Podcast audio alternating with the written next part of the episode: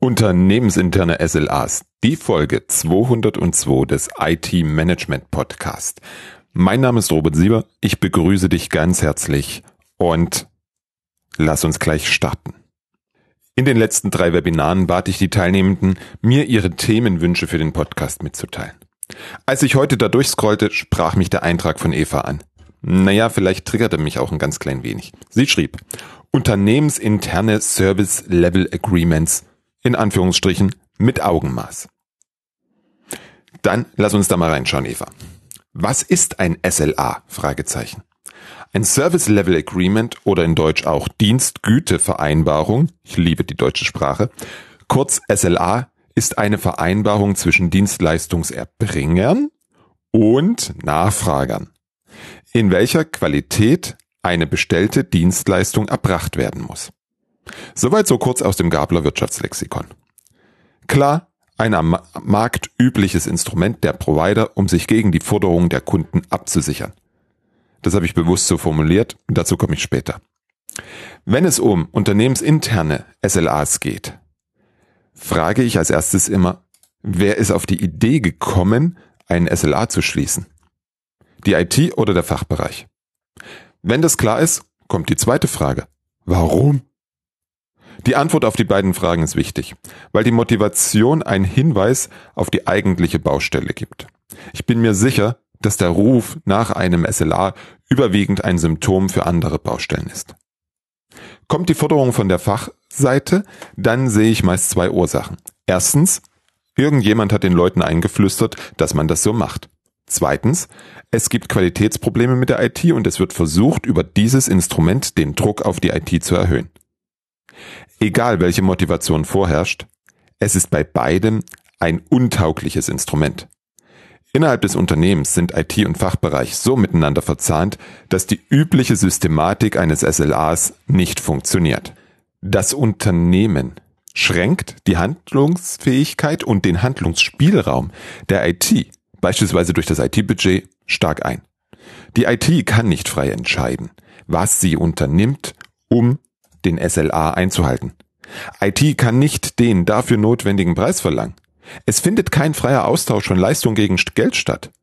Häufig ist es ja eher das Auspressen einer Zitrone und zwar so lange, bis wirklich nichts mehr rauskommt und häufig noch länger. Kommt die Forderung aus der IT, dann geschieht dies überwiegend aus zwei Gründen. Erstens, irgendjemand hat den Leuten eingeflüstert, dass man das so macht. Zweitens, es wird versucht, sich durch den SLA vor überfordernden Anforderungen aus den Fachbereichen zu schützen. Hier soll der SLA widerspiegeln, was die IT unter den bestehenden Rahmenbedingungen leisten kann. Das grundlegende Übel eines SLAs offenbart sich hier in beiden Situationen. Der SLA ist in erster Linie ein Risikomanagementinstrument.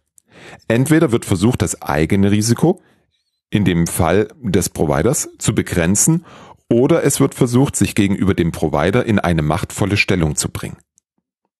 Beides ist nicht sinnvoll, schon gar nicht innerhalb eines Unternehmens. Im schlimmsten Fall vergiftet es die Beziehung. Grundsätzlich verschiebt es die Aufmerksamkeit in die falsche Richtung. Um dir den Punkt verständlicher zu machen, erzähle ich dir, was ich vor ein paar Wochen selbst erlebt habe. Wie du vielleicht weißt, habe ich mit der MSP Support GmbH ein Unternehmen, welches Service Desk und Ticketbearbeitung als Service anbietet. Vor einigen Wochen kam ein Interessent auf mich zu und wollte als erster weitergehende SLAs vereinbaren, als wir bis dato anboten. Dazu wollte er diese auch mit einer Penale belegen. Eine Penale, eine Strafzahlung, wenn der SLA nicht eingehalten wird. Was habe ich getan? Klar, im ersten Schritt habe ich intern geklärt, ob die Anforderung erfüllt werden kann. Nachdem wir das ziemlich schnell bejahen konnten, habe ich mich darauf konzentriert, was passiert, wenn das mal nicht klappt. Ich habe meine Energie auf die Formulierung des SLA fokussiert, um mein Unternehmen so gut wie möglich abzusichern. Mein Anwalt hat mir ein achtseitiges Muster zur Verfügung gestellt, in dem quasi jeglicher Anspruch im Keim erstickt würde und es dennoch gut für den Kunden gelingt. Am Ende habe ich mich für eine kurze, aus meiner Sicht sinnvolle Formulierung entschieden, die logischerweise das Risiko für mein Unternehmen reduziert und dennoch dem Kunden dabei hilft, sein Risiko ebenso zu behandeln. Darauf haben wir uns dann auch geeinigt. Ich habe da einiges an Zeit reingesteckt. Und genau das ist die Gefahr, vor der ich dich warne. Wenn es darum geht, sich abzusichern, investieren wir in die völlig falsche Richtung. Deswegen, zweiter Punkt, den SLA sinnvoll einsetzen. Und da die Frage, worum geht es denn wirklich? Aus meiner Sicht wird in einem SLA, Achtung, das Ergebnis der gegenseitigen Annäherung in Sachen Qualität eines Service dokumentiert. Es geht um den Abgleich der Erwartungshaltung des Kunden mit dem, was der Provider leisten kann. Drei wichtige Worte. Erwartungshaltung, Qualität, Annäherung. Schritt eins, und zu einem sinnvollen SLA zu kommen, ist die Definition deiner Services. Weil Qualität funktioniert nur dann, wenn wir über einen konkreten Service sprechen. Die Qualität eines Service für die Lohnabrechnung hat andere Qualitätskriterien als ein Service für die technische Konstruktion von Bauteilen. Die üblichen Parameter eines SLA wie Verfügbarkeit und Reaktionszeit helfen niemandem weiter. Warum? Verfügbarkeit wird vorausgesetzt. Wir sind always on. Wenn was schief geht, dann erwarte ich, dass meine IT alles dafür tut, dass es wieder geht. Diese Diskussion, dass wir vier Stunden Reaktionszeit haben, ist sinnlos. Dazu habe ich schon mal einen Beitrag geschrieben, beziehungsweise eine Podcast-Folge dafür produziert. Die findest du unter different-thinking.de slash SLA-Penalen. Wobei Penalen natürlich mit OE. So, zurück. Also die Diskussion ist sinnlos. Ja, wir hatten aber vier Stunden Reaktionszeit, wir haben in drei Stunden 30 reagiert. Diese Diskussion kannst du nur verlieren. Das heißt, du darfst tiefer bohren. Was ist Qualität aus Sicht des Nutzers im Kontext des jeweiligen Service? Was erwartet, was erwarten die Anwender? Die Erwartungshaltung klärst du im Rahmen der Definition und Beschreibung des Service. Das ist der erste wichtige Schritt. Wenn du die Erwartungshaltung kennst und mehr darüber weißt, was die Nutzer machen, wie sie arbeiten, dann bekommst du eine Vorstellung davon, was Qualität sein könnte. Selbstverständlich darfst du das, darfst du deine Vorstellung von Qualität mit deinen Nutzern und Kunden besprechen, abgleichen und genau herausfinden, was wirklich Qualität im Kontext dieses Services ist. In den meisten Fällen führt die Antwort nicht gleich zu etwas Messbarem.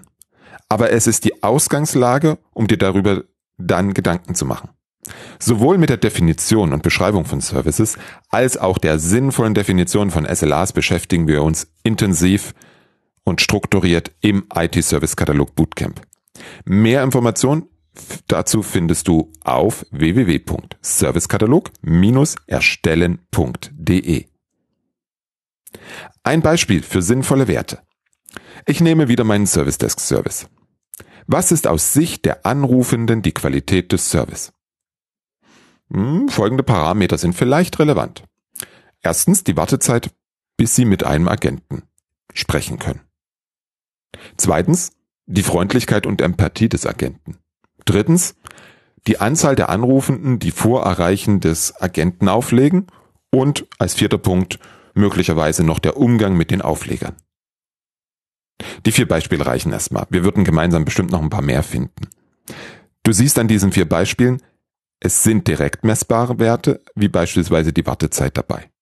Die liegt bei uns aktuell im Median bei acht Sekunden. Weit unter dem, was unsere Kunden von uns erwarten. Dann gibt es Punkte, die lassen sich nicht direkt messen, haben aber ganz viel mit Qualität zu tun.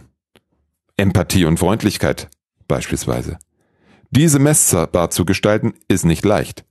Dennoch sind diese Qualitätskriterien häufig die wirklich wichtigen. Kommen wir zur Annäherung.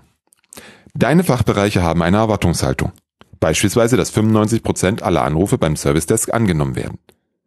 Mit der dir zur Verfügung stehenden Mannschaft und Budget erreichst du im besten Fall nur 80%. Prozent.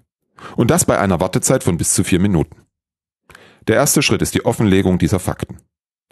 Sowohl von dem, was du heute leisten kannst, als auch von dem, was erwartet wird. Der zweite ist die Frage, welche Möglichkeiten gibt es, um die Erwartungshaltung zu erfüllen und was bedeutet das fürs Unternehmen? Letzteres meist natürlich in Geld. In diesem Fall vielleicht auch durch Veränderung der Aufgabengebiete bei bestehenden Mitarbeitern, was natürlich zu Lasten anderer Aufgaben geht. Genau das meine ich mit annähern. Wir schauen, wie wir aus Unternehmenssicht zu einer sinnvollen Lösung kommen. Die Unternehmenssicht ist das, was zählt. Wir sitzen alle im gleichen Boot. Das dürfen wir dabei bitte nie vergessen. Das Ergebnis ist, dass alle Seiten wissen, was erwartet und was geleistet wird. Viel besser. Alle Seiten haben sich darauf wirklich vereinbart, weil sie es gemeinsam erarbeitet haben.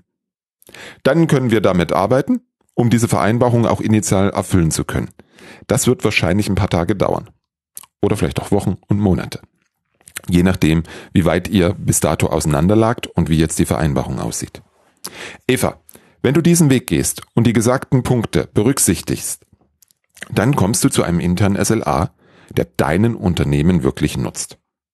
Wenn du, liebe Hörerin oder lieber Hörer, ein Thema oder eine Frage für den Podcast hast, dann brauchst du nicht bis zum nächsten Webinar warten. Schreib mir an robert at different-thinking.de. Ich wünsche euch allen, falls ihr das noch am Samstag am Veröffentlichungstag hört, einen wundervollen ersten Advent, eine wunderschöne Weihnachtszeit bis in 14 Tagen.